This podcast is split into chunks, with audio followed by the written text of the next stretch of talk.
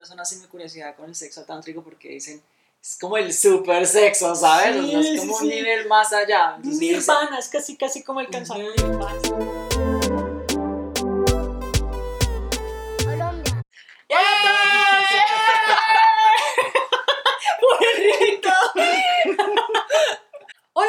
Bienvenidos a un nuevo episodio de Club Manhattan. Estamos súper contentas el día de hoy. Vamos a hablar de un tema que nos gusta muchísimo, del cual sabemos muy poco, pero por eso tenemos a un invitado que es experto en la materia. Enrique, preséntate por favor. Cuéntanos un poco de quién eres. Bien, ¿cómo están? Enrique Fedes. Ahora me dedico a dar coaching, mentoring y asesoría en temas de meditación, yoga, tantra, desarrollo de conciencia, manejo de energía, cosas personales para superar o alcanzar objetivos y además algunos temas corporativos, creativos. Ah, súper bien. Ajá. Yo me vengo enterando de todo eso. Y el tema que vamos a tocar hoy, de todo lo que sabe Enrique, porque ya vieron que sabe un buen, es un gurú, pero los temas que vamos a hablar hoy es del sexo tántrico. O como tú lo llamas, Sexualidad consciente. sexualidad consciente. Me Así vengo es. enterando de todo esto.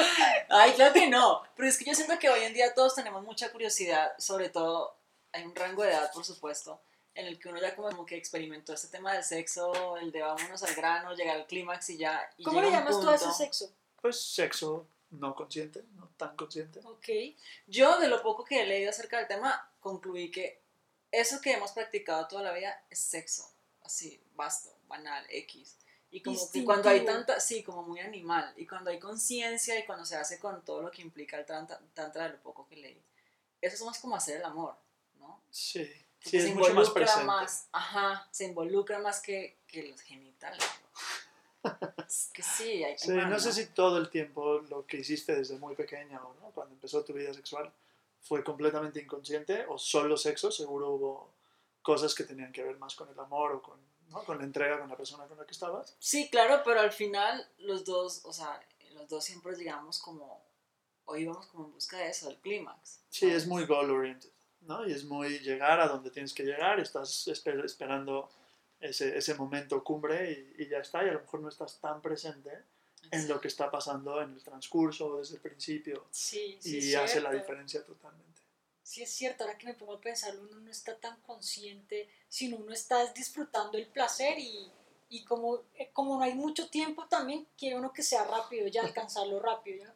O la pareja es como ya llega, o uno es como, ay, ya quiero llegar, y no llega, Sí, porque no es tan fácil. No es tan fácil, pero, pero después de hablar con, con mi hermana, con amigas, primas y demás, me di cuenta que a todas las mujeres nos cuesta, no es tan fácil. Yo pensé que yo estaba dañada. Obviamente el porcentaje de multiorgásmicas está por ahí. Bendecidas a hermanas, qué envidia, pero el 90% de las mujeres no somos así. Sí, Entonces, sí y, el, un y el- hay un porcentaje alto de hombres que tampoco. Guau. Yo creo ¿Quién que el- tampoco qué? ¿Son multiorgásmicos? No son multiorgásmicos Oh. casi nadie, pero además yo creo que hay un alto porcentaje de, de hombres que están muy afectados sexualmente. Eh, y lo que decías del tiempo es un factor súper importante, porque no es solo el tiempo que estás con tu pareja para hacer el amor o para tener sexo, Ujú. pero es el tiempo en el que te entrenaste de chavito, porque como el tema es muy tabú, las generaciones que vienen atrás de nosotros casi no hablan de sexo. Entonces la mayoría de tanto hombres como mujeres, pero ¿no? puedo hablar más de la, de la parte masculina. La mayoría de gente se entrena a masturbarse Sí. en chinga para que no los cachen, en la noche muy rápido, con cualquier estimulación externa, eh, y entonces el cerebro y el cuerpo se condicionan a que todo sea en chinga. Sí. Y el otro día que platicábamos, cuando se originó la idea de hacer esto, les decía que el hombre suele ser más como un cerillo y la mujer es más como una olla de agua hirviendo. Entonces, cuando empiezan a interactuar el hombre y la mujer, el hombre se prende en chinga, Ajá. Termina y se apaga en chinga. Sí. No, es un cerillo. La, mu- la mujer, la mujer es una, ¿no? una cazuela con agua que necesita más tiempo, más paciencia para ir calentando. Y una vez que está en ese punto de ebullición, también dura mucho más Sí. y la bajada es mucho más lenta. ¿no? Si tuviéramos ahí un pizarroncito, si no luego les enseño gráficas, pero hay gráficas que muestran perfectamente cómo el hombre sube y baja en fa y la mujer toma una curva mucho más amplia de llegar a ese punto donde realmente está abierto, los órganos se abren, el corazón se abre, la entrega y la pasión están ahí. Y la baja dura mucho más, y ahí es donde viene la parte más multiorgásmica. Y luego viene la bajada de más tranquilidad de ir saliendo de esa posición de vulnerabilidad, de apertura, de entrega, de estar con la pareja realmente presente. Entonces, cuando de chavitos los hombres entrenan de una forma Y las las mujeres, mujeres, no. no, ahí a lo mejor ustedes A me pueden no decir le mucho más. permiten ni tocarse. O sea, Sí. yo llegué a los 20 años y yo decía, no, eso es del diablo. Mi mamá Sí. decía que eso era del diablo, eso no sí, se toca. eso no se toca, eso no se ve, eso nada. Eso-. Era como de no, inclusive la llamaban de otras formas, no o sea, era prohibido decirle La cosita, vagina. la florecita. Ok. la florecita, la mariposita. Y trae uno todos estos lastres, entonces yo digo, si uno no conoce el menú, ¿cómo sabe qué pedir? ¿No? O sea, uno tiene que explorarse, güey. Sí, tal cual. Tal cual, para saber cómo le gusta, qué le gusta, y si no, cómo le dice uno al pobre, y tal cosa, o sea, y luego uno dice, ay, es que, porque luego pasa que uno entre hijas, marica, pésimo polvo ese güey, ¿no? Nefasto. Y realmente es, pues no todas somos iguales, a todos nos gustan cosas diferentes, de forma diferente, entonces es como decirle al güey, "Ey, es por acá.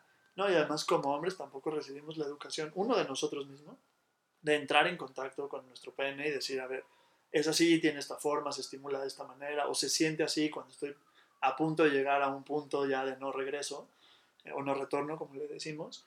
Eh, hay toda esa parte de, de un mal autoconocimiento, Ajá, pero además hay un mal conocimiento del otro género, sí. por ¿no? este, o del otro tipo de cuerpo. Y entonces no lo entendemos bien y creemos que todas las mujeres son iguales. Y hay muchísimos tipos de vaginas diferentes, en formas, en colores, en tamaños, en texturas. Cada uno es diferente y la estimulación de cada una es completamente diferente, porque tienen una forma distinta. Entonces, como hombre, cuando no sabes esto y tienes, ¿no? o vas cambiando de parejas o tuviste varias parejas, a lo mejor el hombre cree que la forma de estimular a su expareja le va a funcionar con la nueva ¿Cómo es pareja. Y no, si la vagina tiene una forma distinta, la estimulación quizá no sea la mejor para esa forma. ¿Y Entonces, cómo hacen los hombres para saber? hablando, es la única forma, Claro. ¿no? Porque si son tantas variedades. Bueno, y Pasa también- igual con el pene, o sea, a preguntar yo. pasa igual también. Pero vamos, de las experiencias que tienen cada pene también es diferente y se Pues estimulan el color diferentes. claramente, el tamaño, el grosor y todo eso sí es evidente, pero yo pensé que toda la estimulación era la misma, la, estimulación, cabeza es más sensible. No, no, es como a alguien le puede gustar un tipo de abrazo y a alguien más otro. Lo mismo pasa con el pene o con la vagina, que son zonas erógenas con muchos puntos de sensibilidad. Se tocan diferente y se sienten diferentes. Y habrá un hombre al que le guste más que le hagas una cosa, habrá otro hombre que le guste más otra. Se sentirá más cómodo con una, ¿no? con una forma de estimulación que con, que con otra. Entonces, Y eso entonces es mejor preguntarlo. eso creo que ahí Sí, es donde sí, la, la parte de la sexualidad consciente viene de hablar con tu pareja y estar ahí, explorar juntos. No, no es necesario que vayas hablando mientras lo estás haciendo, Sí, no. se puede convertir un poco de hueva. Este, puede ayudar de pronto a decir, oye, no, por ahí sí, por ahí no, más de esto, más de aquello. Pero, pero creo que el diálogo con tu pareja es súper importante y la exploración. Lo que decías de este es un buen polvo, este es un mal polvo yo creo que a veces como sociedad, al menos en mi caso así fue, hubo una época donde lo que querías era llegar, acostarte, con permiso va y no volver a ver a la persona. Mira que yo creo que gran parte de las razones por las que hoy en día hay tantos vacíos, porque las personas están como, parece que hay una epidemia, o sea, todos tenemos issues, Sí, todos tenemos epidemia. problemas, todos tenemos crisis existenciales, pero ahorita por la cuarentena o por mil razones más, no sé, porque también viene desde antes, todos tenemos más, más problemas, más conflictos, más vacíos, se sienten más solos, es un pedo raro. Y yo siento que mucho de eso tiene que ver con esta parte de que el sexo se volvió algo trivial, ¿sabes? En cualquier esquina encuentras sexo. Y vas a eso, al grano. Entonces no hay conexión, no hay un vínculo. Y como no se crea ese vínculo, eso fue solamente, no sé, yo no me pasa, no me ha pasado, pero como que te usan o, o usas a la otra persona para sacarte eso y al final va y queda eso ahí como, como un hoyo, siento yo, creo yo. Sí, definitivamente suma. Es parte de eso, sí, porque si tienes vínculos emocionales más fuertes con alguien, yo creo que es más difícil sentirse tan vacío constantemente. ¿no? Yo, en cambio, yo pienso que ahorita el problema es como que la única esperanza que tiene la humanidad con toda la mierda que está pasando, y eso incluye el COVID, es como el amor, ¿no? Es como el Es que el amor nos no salvará, pero ya nadie cree en el amor. Ya es como Por que todo el mundo está tan dolido y todo el mundo está así como de, no, el amor está súper sobrevalorado, todo el mundo está desconfiado, a todo el mundo le han hecho demasiado daño. Entonces ya nadie cree, ya es como de, no, ya, o sea, el chile el amor, que, que me canten otra canción porque ya, ¿en serio esto es lo que nos va a salvar? Ya Pero nadie yo cree. sí creo que es el amor. Lo que pasa es ¿Quién que es está el amor y la gente cree que el sexo es amor, ¿sabes? Sí, creo Y que hay otra- otras concepciones falsas Se sobre el volvió el, amor. sexo fast food, güey. O sea, Sí. Sí, eso está, eso eso es falta de amor propio. Entonces es amor propio lo que nos va a salvar. Es que es amor propio y es, yo creo que es amor esencial. O sea, es reconocer que hay, hay un trasfondo de amor detrás de todo lo que somos. Y que a partir de nuestros hábitos, desde que somos muy pequeños, de nuestra familia, de los maestros, la gente con la que convivimos, hemos ido creándonos barreras que nos van protegiendo de cierto tipo de encontronazos donde pules o resuelves ciertos conflictos internos. Cuando vas creando esas barreras, te vas alejando y vas poniendo estas, estas distancias del amor. Luego está todo lo que se vende como amor, que no necesariamente es amor. El tipo de relación o orientada al materialismo o, o sea, 100% a lo sexual o al uso o a lo excesivamente romántico, que muchas veces se vende como amor, pero no necesariamente es amor. Sí, no necesariamente estamos conscientes. No, entonces creo que tiene que ver más con un amor esencial y, y tiene que ver con un autoconocimiento. Cuando tú te conoces a ti, sabes qué te gusta, cómo te gusta, dónde te gusta, con quién te gusta, en cualquier, en cualquier aspecto, no nada más el sexual, empiezas a conectar contigo de una forma diferente, con lo cual reconoces a la otra persona de una forma distinta. Pero tú te refieres al amor esencial, o sea, al amor propio. Sí, al amor propio, pero no nada más el amor sobre la personalidad, porque el amor, el amor propio se entiende, tiene un una individualidad. Sí. Yo me refiero a un amor mucho más universal que reconoce que no estamos separados como seres y cuando reconoces ese amor en otros, lo reconoces en ti y lo reconoces en otros. Y entonces cuidas de la misma forma al otro que te cuidarías a ti. El amor propio me parece que tiene más, más tintes individualistas. Es muy bonito. Toda la razón. Es muy bonito, es, es, es bellísimo el cultivar el amor propio, pero todavía hay una capa más profunda que deja la individualidad y entiende este amor como un colectivo que nos une. Ahí es donde yo creo que la respuesta y lo que va a salvar todos estos tiempos que a mucha gente les está moviendo y no les está gustando necesariamente, es el amor. Pero no es ese amor romántico, no es el amor de pareja uno a uno, sino es el amor de reconocernos como que todo está conectado y que el amor es eso que nos une. El amor o la conciencia, o si quieren entrar en temas más clavados de espiritualidad, pues hay muchos nombres para esto. Pero ese hilo conductual que nos une a todos, cuando lo reconoces y lo reconoce en el otro, todas las experiencias en las que compartes y cómo percibes la vida cambia brutalmente. Ok. O sea, que tenemos que partir de ahí si queremos practicar el sexo tántrico. Sí, y lo que te decía hace un rato, para mí el, el- el llamarle se- sexo tántrico es lo que se escucha hoy, ¿no? Por todos Sí. lados, sexo tántrico, sexo tántrico. Si Sexo tú, consciente. si tú preguntas sobre el sexo tántrico, la mayoría están pensando en super sexo. ¿no? Sí, es un sexo. Que más fue pro. con toda. Es que es justo, justo que la porque- India lo dan a precio de huevo. No, es que es justo porque yo sí llegué a un punto en el que decía, chido, o sea, está, está bien, está padre, pero ¿qué sigue? ¿Qué más hay? O sea, eso es todo. Entonces, por eso nace mi Con el sexo. curiosidad, con el sexo Sí. general, entonces por eso nace mi curiosidad con el sexo tántrico, porque dicen, es como el super sexo, ¿sabes? O sea, Sí, es como sí, un sí. nivel más allá. Nirvana, es casi casi como el ujú, nirvana. pues, a ver, A ¿qué ver. hay allá? O sea, El sexo tántrico no es más del 2 o 3% de la enseñanza tántrica.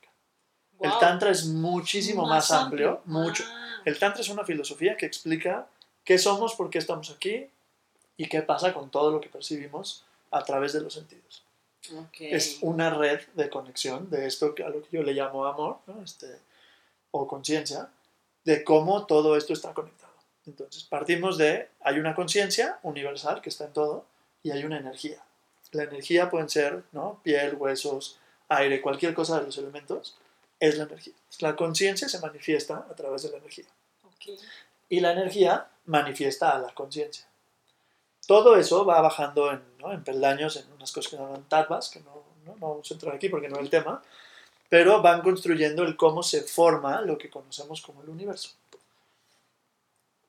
Cuando la conciencia y la energía entran en este contacto sexual, estas ollas o este poder vital puede crear una vida. Entonces, cuando decías del nirvana, sí, el sexo es una herramienta para alcanzar la iluminación.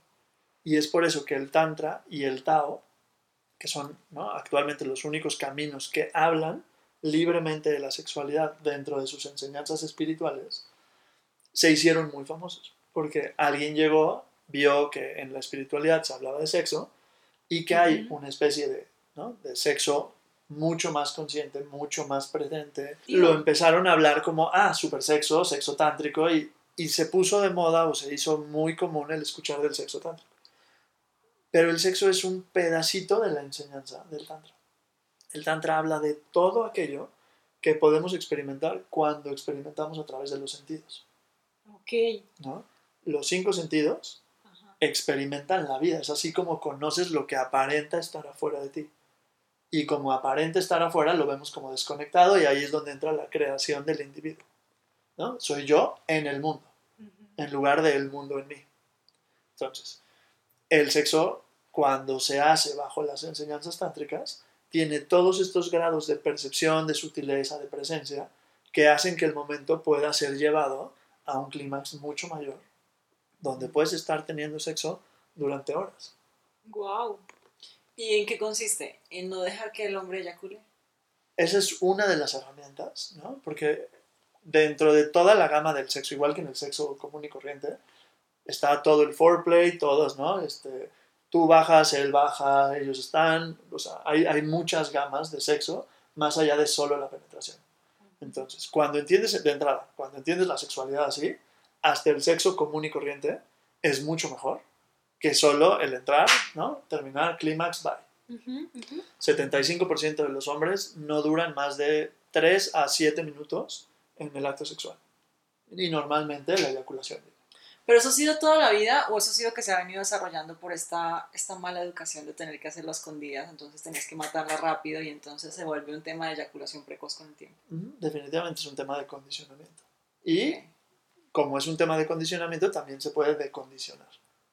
Toma Ah, mucho más tiempo, pero se puede desaprender y puedes separar el orgasmo de la eyaculación, que no son la misma cosa. Cuando tú me dijiste eso la vez pasada, yo dije, ok, tiene sentido, una mujer lo puede hacer, pero como un hombre puede separar el orgasmo de la eyaculación. Ujú, Son completamente Puta, diferentes. qué tema, o sea, guau, yo también digo, ¿cómo? ¿Cómo pueden si para ellos el orgasmo es llegar, es eyacular? Es pero porque desde muy pequeños nos condicionamos a que ¿no? Te masturbas o estás con alguien y terminas cuando eyaculas y crees que es el orgasmo. Definitivamente en la eyaculación hay sensaciones muy poderosas físicamente, pero tú puedes aprender a controlar si eso lo tienes hacia afuera, en una eyaculación o externa, adentro. o en una implosión de energía Wow. hacia adentro a través de canales energéticos que hay en el cuerpo, ¿Y cómo se aprende a hacer eso? Con mucha paciencia. Pero sí se puede lograr Sí, claro. Para los dos, para el hombre y para, para la el mujer. hombre y para la mujer. Y es como llevar las sensaciones del cuerpo y distribuirlas a través de todos los canales energéticos para que las sensaciones lleguen ¿no? a la punta de los dedos este, y pasen por todo Qué el cuerpo. ¿Pero es Qué cortar el locura. orgasmo o si se vive el No, no, orgasmo? ese es el orgasmo. El orgasmo es esa sensación La- donde la todo el cuerpo, pues sí, o sea, es como lo que le pasa a, la- a las mujeres principalmente. Cuando tienen un orgasmo muy poderoso, cuando tienen un orgasmo leve, tienen ciertas sensaciones en la parte central del cuerpo. Cuando tienen un orgasmo muy heavy, o sea, sienten que les destaparon la cabeza y todo el cuerpo se pone en un estado de electroshock. Sí. Eso le puede pasar al hombre y no es necesaria la eyaculación. Esa sensación se usa a través de canales energéticos que hay por todo el cuerpo y mueves la energía a través de ellos. ¿Y Entonces, cuántas veces lo puede llegar a hacer? dependiendo de la sesión sexual que estés teniendo, puedes tener sexo una hora y tener varios orgasmos, o puedes tener sexo cuatro, cinco, ocho horas y tener muchísimos orgasmos. Y, y, por ejemplo, esa, esa, esa implosión, o sea, para que él no eyacule, ¿lo puede hacer solo o con su pareja? De hecho, muchos de los entrenamientos cuando tiene que ver con hombre y con mujer tienen que ver con el autoplacer para ir conociendo cuáles son tus límites, cuáles son tus gustos, cómo te gusta ser tocada o ser tocado, empezar a explorar y ver dónde está ese punto donde puedo empezar a mover la energía. Porque es, es una zona erógena de calor. ¿no? Entonces, con la fricción o con, o con la presencia de algún, ¿no? de, de algo, en el caso de las mujeres interno, en el caso de, las, de los hombres, algo que abrace. Empiezas a generar un nivel de energía. La energía se empieza a manifestar como calor interno y ese calor lo puedes empezar a mover.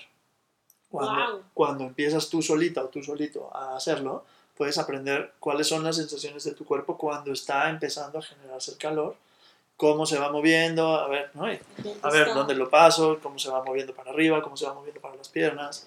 Y puedes, eso es, es un tema de aprender. Pero eso es de mucha conciencia, o sea, es de estar muy consciente de lo que está sucediendo en tu cuerpo. Exacto. Tienes que estar súper atento de todos tus sentidos. La piel es el órgano más grande.